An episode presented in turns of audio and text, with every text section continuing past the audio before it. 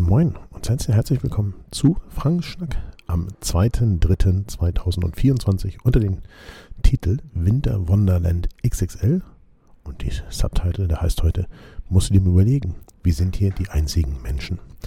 Wenn du dich fragst, warum es im Hintergrund ein bisschen laut ist, du Störgeräusche hast, es so hallig wirkt und so weiter und so weiter. Ich sitze in der SAS Starlines Gold Lounge am Flughafen in Kopenhagen. Es ist 20 Uhr. In einer Stunde geht mein Flug nach Hamburg, hoffentlich. Und ich nehme dir jetzt hier den Schnack auf, weil ich es zu Hause, wenn ich erst zu Hause bin, garantiert nicht mehr schaffe. Und dann würdest du ihn erst morgen Mittag bekommen. Und ich möchte ihn hier natürlich pünktlich abliefern und dir auch erzählen von dem, was in Lappland gewesen ist.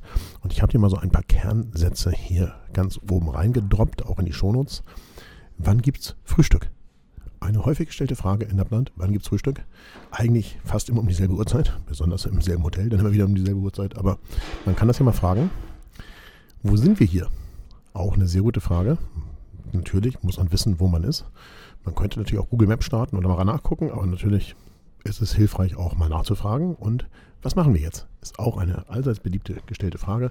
Besonders dann, wenn es eigentlich klar ist, dass man jetzt an der Lodge angekommen ist oder am Hotel und es gerade dunkel wird und dann man entweder noch auf Nordlichter wartet oder zum Abendessen oder wir einfach mal zusammen am Kaminfeuer sitzen. So wie es nun mal ist. So. Aber natürlich gab es auch Sätze wie es ist so unbeschreiblich schön, jeder Tag ein Gewinn, das ist einfach großartig und ähm, ich habe hier wirklich jedes Foto, was ich gemacht habe, genossen und das ist eine super Experience gewesen und so weiter und so weiter. Das ist alles gut. Wir haben, waren eine sehr, sehr lustige Truppe. Ich kann mich nicht, nicht erinnern, in der Vergangenheit so viel gelacht zu haben auf einer Reise wie auf dieser und dafür danke ich schon mal jetzt allen, denen ich nachher nochmal ganz explizit auch danken werde.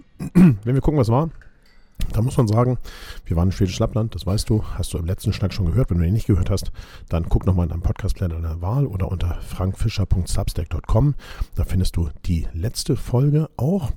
Ähm, wir waren halt in Schwedisch Lappland mit einer Reisegruppe und das war unbeschreiblich schön. Und ich habe das erste Mal das UM System 90 mm Makro wirklich, ja, intensiv benutzt und eingesetzt. Ich habe das Objektiv vor einigen Monaten gekauft, habe es aber erst vor Schwedisch Lappland aus der Packung ausgepackt und habe mir dann sozusagen vorgenommen, ein bisschen was damit zu fotografieren, dass ich so viel damit fotografieren würde. Also so richtig inflationär hätte ich nicht gedacht, ist aber so gewesen. Sehr viel Eiskristalle und so weiter. Findest du diverse Bilder in den Shownotes. Wenn du auf die Folgeninfos klickst, also auf die Folgenwebseite in deinem Podcast-Player, dann findest du das. Musst, solltest sowieso reingucken. Es ist eine sehr fotolastige Folge. Mhm. Wir waren in den Bergen in Nordschweden und da muss man ganz klar sagen, wenn der Elch dich sieht, aber du den Elch nicht siehst, dann ist da vieles richtig gelaufen. Denn tatsächlich ist es so, dass die gar nicht so leicht zu sehen sind. Also man muss das Auge richtig schulen. Es sind riesige Tiere, aber die sind wirklich so im Unterholz kaum zu sehen, weil wenn sie am Boden liegen, sehen sie aus wie große Steine. Und Steine gibt es in Schweden reichlich. Ähm, ich habe dir so ein paar schöne Lichtstimmungen und Fotos da mit reingepackt. Ich war in einer Nacht draußen, weil wir nach dem Abendessen sind die meisten ins Bett gegangen. In der ersten Nacht in äh, Stöferlis, glaube ich, genau, sind die äh, meisten ins Bett gegangen. Ich habe da ein bisschen mal Vollmond fotografiert, hast du auch Fotos in den Shownotes, unter anderem auch mit dem 150-600. Den Mond ist der Originalausschnitt nicht gekroppt. Da hast du so ein Gefühl dafür, wie doll diese 600 mm MFT, also 1200 mm äquivalenter Kleinbild-Bildwinkel, den Mond vergrößern. Wahnsinn. Am nächsten Morgen war die Luft unfassbar klar. Ich bin aufs Eis gegangen, habe eine Spiegelung vom Gebirge fotografiert im Sonnenaufgang. Ähm, die Tage danach haben die Mädels behauptet, dass das Eis dann mal sehr geknackt hätte. Die Wahrheit ist, die, das glaube ich sofort, aber die Tage danach war es zum Teil nachts minus 15 Grad. Das Eis ist also auf keinen Fall dünner geworden. Und wenn es bei mir nicht geknackt hat, Mädels, ja, ihr wisst, ich habe eine Menge abgenommen. Dann knackt es bei euch auch auf gar keinen Fall. Wir waren auf einem der größten Stauseen in Schweden einfach richtig geiler Sonnenschein an dem Tag und Eis. Das Wasser war so abgesackt, dadurch sind die Steine am Grund so durch das Eis, durch diese Meter, also nicht Meter, Zentimeter dicke, dicke Eisschicht durchgebrochen und haben es aufgebrochen und so ein bisschen Spielereien mit Sonnensternen gemacht, aber auch ein bisschen Makrofotografie in das Eis hinein. Also diese Einschlüsse sind die Lufteinschlüsse im Eis einfach grandios. Auch mal Eisklotz mitgenommen und dann woanders hingelegt. Naja, ihr wisst, so ein bisschen Fotospielereien wie es eben auf so Fotoreisen ist. Wir waren im Prinzip so in ja, total einsamer, weiter Natur. Keine Menschenseele, soweit das Auge reicht. Kein Fluglärm, kein Autolärm, teilweise eine Stunde kein anderes Auto gesehen, vielleicht mal ein Snowmobil, ähm, mitten im Nirgendwo. Ähm, und das ist auch der Subtitle hier der heutigen Sendung, wo ich gesagt habe, musst du dir mal überlegen, wir sind hier die einzigen Menschen. Genau, da ist es natürlich auch so, dass, ja, das einfach Wahnsinn ist, dass man dahin kann, dass es da eine Infrastruktur gibt. Also es gibt eben Unterkünfte, es gibt abends ein Abendessen und natürlich ist das nicht alles so wie in so einem klassischen Vier-Sterne-Hotel oder vielleicht Fünf-Sterne-Hotel in einer Stadt. Ist ja klar. Du bist halt einfach Autostunden von der nächsten Stadt entfernt. Und äh, da, ja, das ist das Leben einfacher. Nicht, vielleicht nicht ganz so komfortabel, aber es war urgemütlich und es war einfach grandios. Wir hatten zwischendurch in der Unterkunft zwei Nächte eine kleine peruanische Reisegruppe. Ansonsten waren wir in der Unterkunft da oben alleine. Einfach wirklich, wirklich Wahnsinn. So bizarre Strukturen im Eis, im Fels, im Schnee. Ja. Äh, jede Menge Fotohelden überall auf irgendwelchen Hügeln und so. Ähm, mein Tipp ist an dich, wenn du jemals in den Tiefschnee kommst, egal ob irgendwo in der Taiga oder in Nordamerika, in Alaska oder eben auch in den Alpen, wenn das da irgendwo geht, oder eben in dem Fall auch hier in Skandinavien, dann empfehle ich dir, stapf da mal durch. Versuche mal durch die, dich durch den Tiefschnee durchzuarbeiten. Dann weißt du, was die Tiere leisten müssen, die durch diesen Tiefschnee gehen. Ja? Ähm, wir sind da zu alten Bäumen gegangen, ähm, direkt in Laponia, zu uralten Nadelhölzern, Nadelbäumen, die so in sich gedreht sind, die zum Teil abgestorben waren. Also wirklicher Wahnsinn. Hat es angefangen zu schneien. Also im Tiefschnee muss man sagen, werden die echten Helden geboren.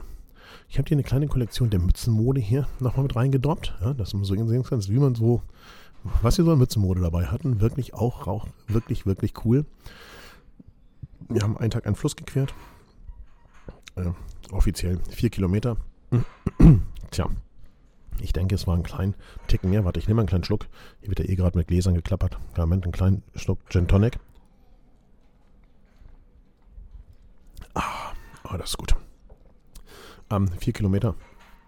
Es war vielleicht ein bisschen weiter, aber es war grandios, über dieses Eis zu gehen, dann da irgendwo zu stehen. Wir haben eine Schneeschuhwanderung gemacht. Einfach wirklich, wirklich Wahnsinn. Richtig cool mit den Schneeschuhen, den Pfad legen. Also erstmal sozusagen in dem verschneiten Wald den Pfad legen mit mehreren hintereinander und dann die, die nicht ganz so gut zu Fuß sind, als letztes auf der festgetretenen Spur. Geil. Wie gesagt, im Wald waren wir diverse Male. Dann wir, sind wir einmal 100 Meter gegangen. Na gut, das waren 120 Höhenmeter. Da hatte sich der Kollege ein bisschen geirrt. Oder aus Motivationszwecken vielleicht auch nicht die reale Höhe und Weite angegeben. Alle, die da hochgelaufen sind, und es waren fast alle, mein allergrößter Respekt, ich glaube, ihr habt es nicht bereut, den Blick ins Tal. Das war einfach richtig, richtig grandios. Wir haben unfassbar viele Elche gesehen. Ich glaube, ich persönlich habe über 40 Elche gesehen, also Einzeltiere.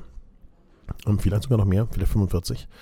Ähm, und war häufig halt auch dicht dran. Bin dann auch mal, genau wie auch der Kollege Roger, immer mal in den Schnee reingegangen, bin in der Spur gefolgt, war ganz nah dran. Manchmal, glaube ich, waren die Elche überraschter, dass ich so dicht dran war als sie äh, als ich über das überrascht war, manchmal so gegenseitig überrascht, einfach geil, diese großen majestätischen Tiere so dicht fotografieren zu können. Wirklich, wirklich cool. Es ist nicht vielleicht wie in Kanada, wo die teilweise auf der Straße stehen, weil sie doch sehr scheu sind hier in Nordschweden, aber tolles Male.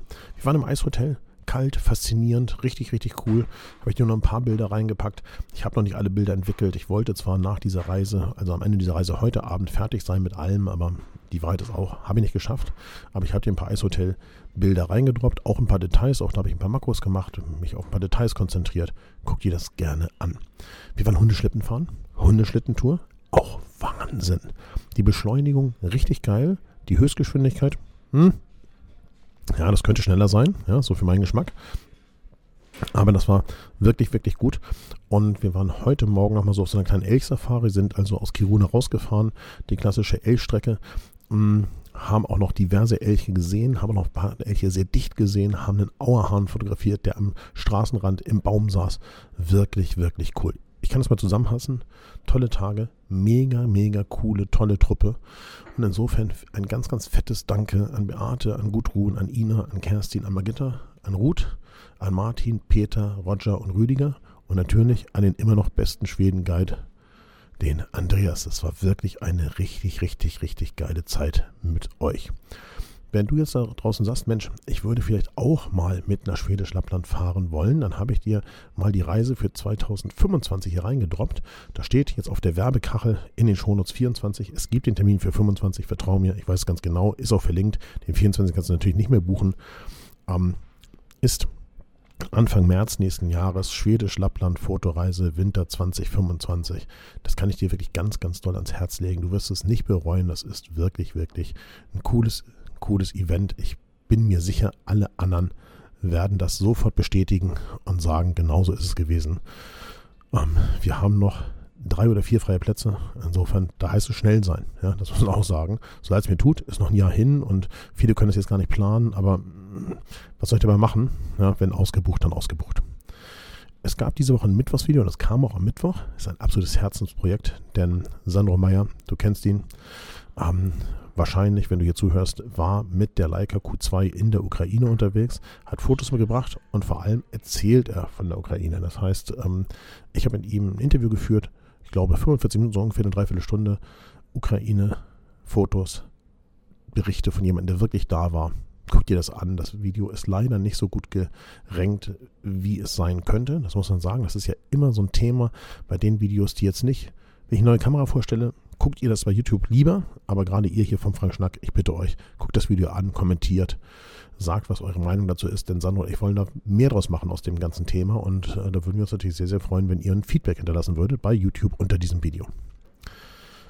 Und wenn wir auf das gucken, was wird, dann muss man sagen, erstmal zu Hause ankommen, dann mal ausschlafen, die Dinge organisieren und ordnen und dann bei allen Projekten nochmal so richtig neu durchstarten. Das ist natürlich auf liegen, liegen geblieben aufgrund von Venedig und dann der Krankheit, dass ich so ein bisschen Schnupfer hatte und jetzt Lappland zehn Tage. Aber klar, wer rastet, der rostet. Es geht weiter, ist ja logisch. Ähm, du weißt es, wir lösen das Studio in Hamburg auf, jetzt im März. Das ist sozusagen eine der Dinge, die ich vor der Brust habe. In der zweiten Märzhälfte fahre ich nach Island, auf die Winterreise Island. Es wird alles wieder schneller gehen, als man gucken kann. Aber ich freue mich auf alles, das was kommt. Wahnsinnig. Nicht so sehr auf die Buchhaltung, die jetzt die Woche gemacht werden muss, aber was Mut, das Mut. Hm, Webtipps habt ihr mir geschickt, habe ich auch gesehen, konnte ich aber nicht verarbeiten, konnte ich euch nicht verlinken, konnte ich nicht äh, fertig machen. Tut mir super leid. Ich habe euch einen reingepackt, den ich schon dem einen oder anderen von euch länger versprochen habe, nämlich aus der Sigma-Fabrik wieder die Sigma FP gebaut wird. Das hatte ich schon ein paar Mal versprochen. Ist zwar auf Japanisch, aber du weißt ja, bei YouTube kannst du Untertitel anklicken und ansonsten siehst du ja auch mit den Augen, was da gemacht wird. Musst vielleicht nicht alles verstehen, was da gesagt wird. Schau doch mal rein, dann verstehst du, wie so eine Kamera entsteht. Auch super, super spannend und alles, was ihr mir geschickt habt und sowas, versuche ich die Tage zu sortieren und dann im nächsten Schnack hier nochmal mit zu veröffentlichen. Lasst da jedenfalls nicht nach. Schickt mir weiter eure Webtipps, wo ihr sagt, das interessiert wahrscheinlich deine Community, Frank. Fotografisch, politisch, gesellschaftlich, was auch immer ihr da habt.